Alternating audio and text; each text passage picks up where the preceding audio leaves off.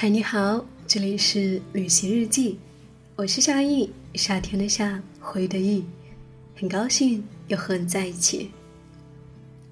常常有人会跟我说，旅行是花钱找罪受，要花钱还让自己这么折腾，干嘛还去呢？确实，我不否认，旅行在大多时候是不那么舒服的，特别是对于自助旅行者来说。要自己做攻略，每天还要担心下一趟的旅途、下一班车、明天的伙食。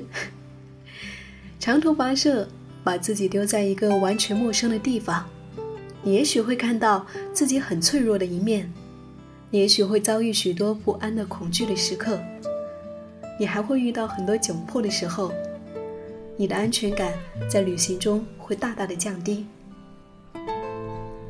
既然如此，为什么我们还要上路呢？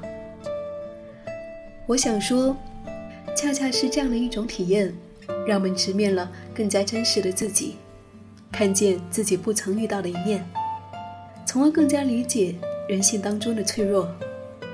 无论你是明星，还是在怎样的标签下生活，那只是标签而已。走在旅行中，走到没有人认识你的城市。你会明白，每个人都不过是平凡的个体。今天我想跟你分享的是来自于杂志《小日子》当中演员桂纶镁分享的旅行故事。作为演员，桂纶镁在大多时候是生活在明星的光环下，而走在陌生的国土上呢？当没有人认识他，他呈现出来的。又是怎样的自己呢？接下来和你分享。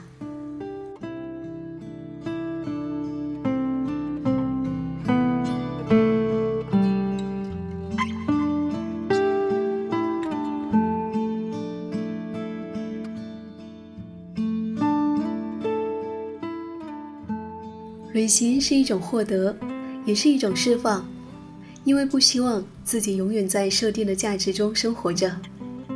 我在里昂住着非常普通的宿舍，一个人在欧洲游学，从来没有住过有星星的饭店，却因此用最少的钱获得了最多的自己。二零一四年我去里昂念书之前，我没有过外宿的经验。到了学校宿舍的第一天，我紧张地看着小房间里面简陋的家具，以及到处充斥着的金色毛发。不知道要从哪里开始着手清理。后来我去买了暖黄色的窗帘和地毯，然后把台湾带过来的照片全部都贴在墙上，开始在一个陌生的城市里学着一个人生活。我的房间在宿舍的最里面，每一次都要经过一条很黑的长廊，因为不知道长廊两边到底住的是什么样的人。晚上回到宿舍，我几乎都是用跑的方式进到房间的，而那一种紧张和害怕，到现在我都还能记得。不过，我非常喜欢里昂这一个城市。巴黎对我来说太过快速和繁杂，而里昂同时保存了乡村的感觉和城市的味道。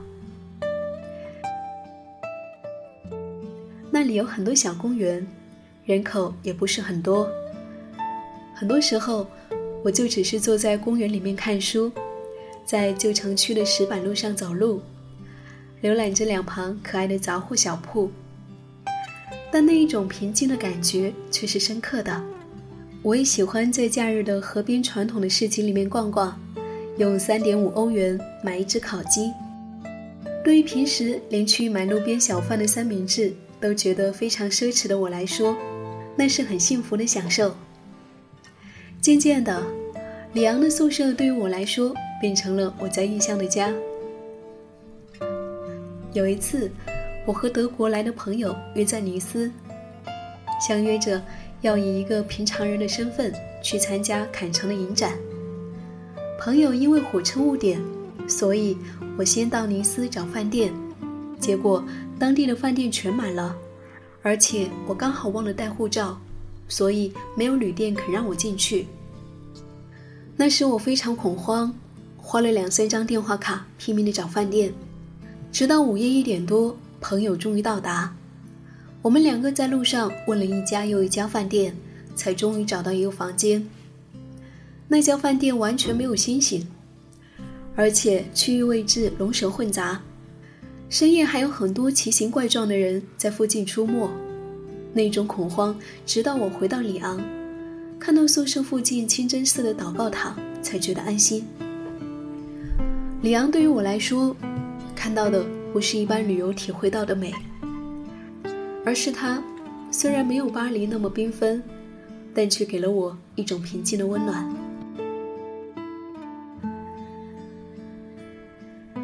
至于我这几年最美好的旅行经验，是在埃及和冰岛。二零一零年，我连拍了四五部电影。我知道自己必须要停下来。当时和一位香港副导演一起去了一趟埃及。我们在三天内订了机票，完全没有带旅游书，戏一杀青就直接坐上了飞机。我印象最深刻的是去爬埃及西奈山，那是摩西去跪求实际的地方。晚上十一点。我们三个女生跟着当地的英文导游出发，山上一片漆黑，只有人们手电筒发出来的小光源，一个接着一个，缓缓地蜿蜒前进。刚开始，呼吸和身体是无法连接到一起的，非常累，非常喘，让我们一度想要放弃。但导游说，如果停下脚步。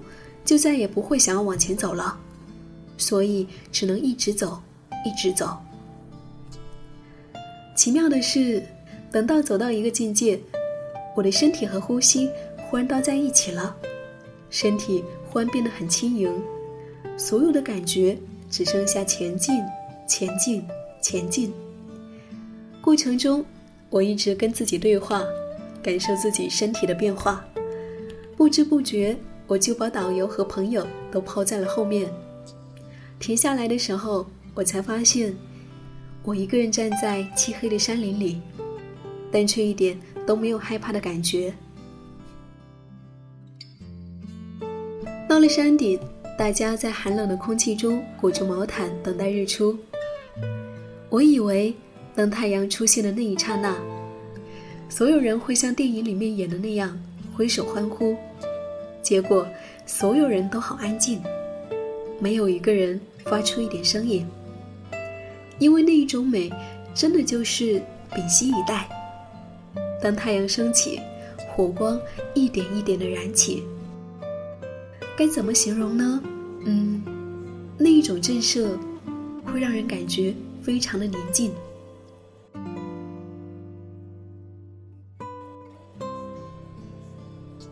最近一次旅行是在今年的二月，我和女朋友、男朋友的工作伙伴去参加柏林影展。导演杨雅洁决定趁机去一个人不多的地方玩，最后选择人口只有三万人的冰岛。我上网找了短期的出租公寓，两个人挤在客厅里面睡行军床，另外两个人睡房间。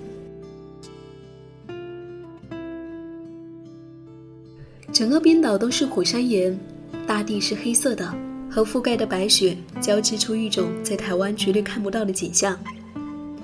而且在那里短短五天，我们遇上了大太阳、下大雨、大风雪，每一种气候，每一个地方都有不同的颜色。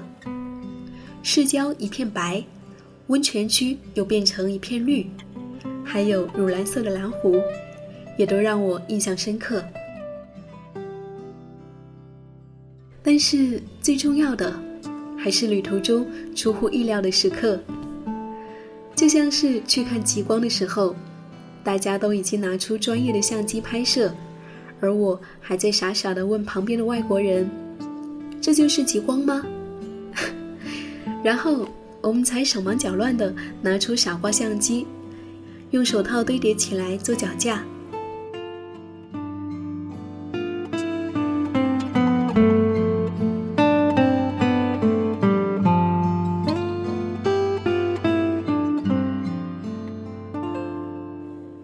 是桂纶镁在欧洲旅行的那一些小故事。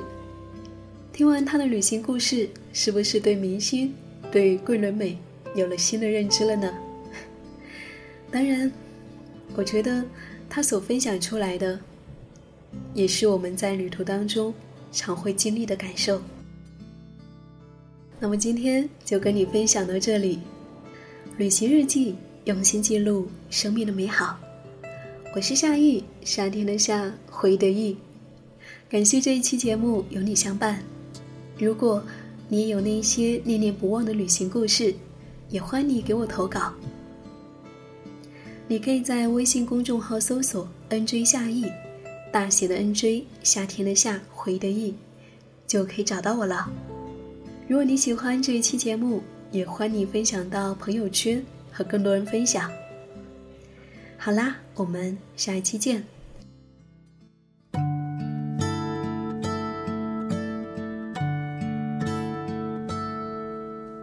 大大的城市，小小的我，小小的时间，慢慢的走，慢慢的脚步，又清醒了几时。在这风中，在这风中，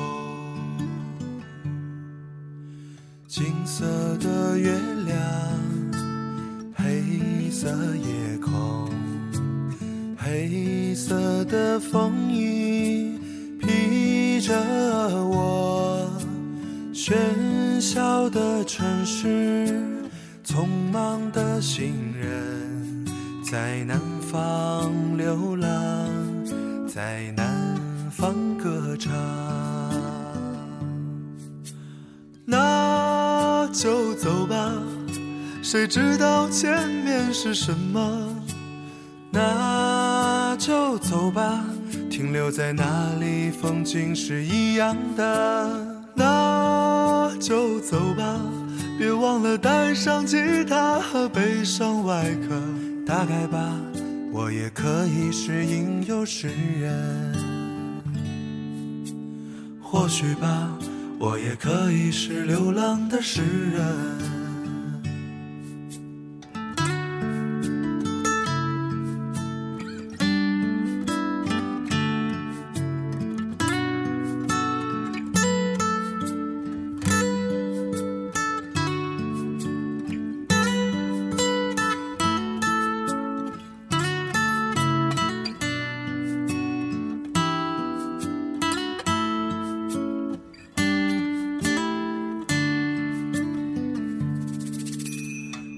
色的月亮黑色夜空黑色的风雨披着我喧嚣的城市匆忙的行人在南方流浪在南方歌唱。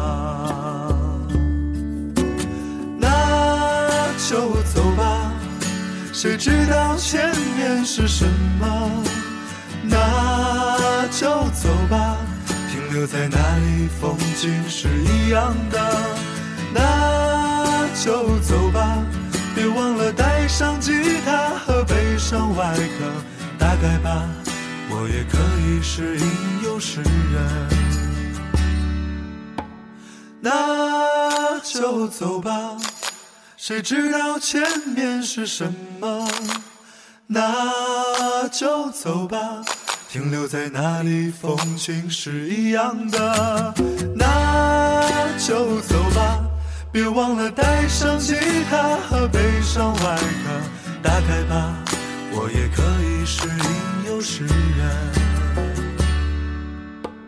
或许吧，我也可以是流浪的诗人。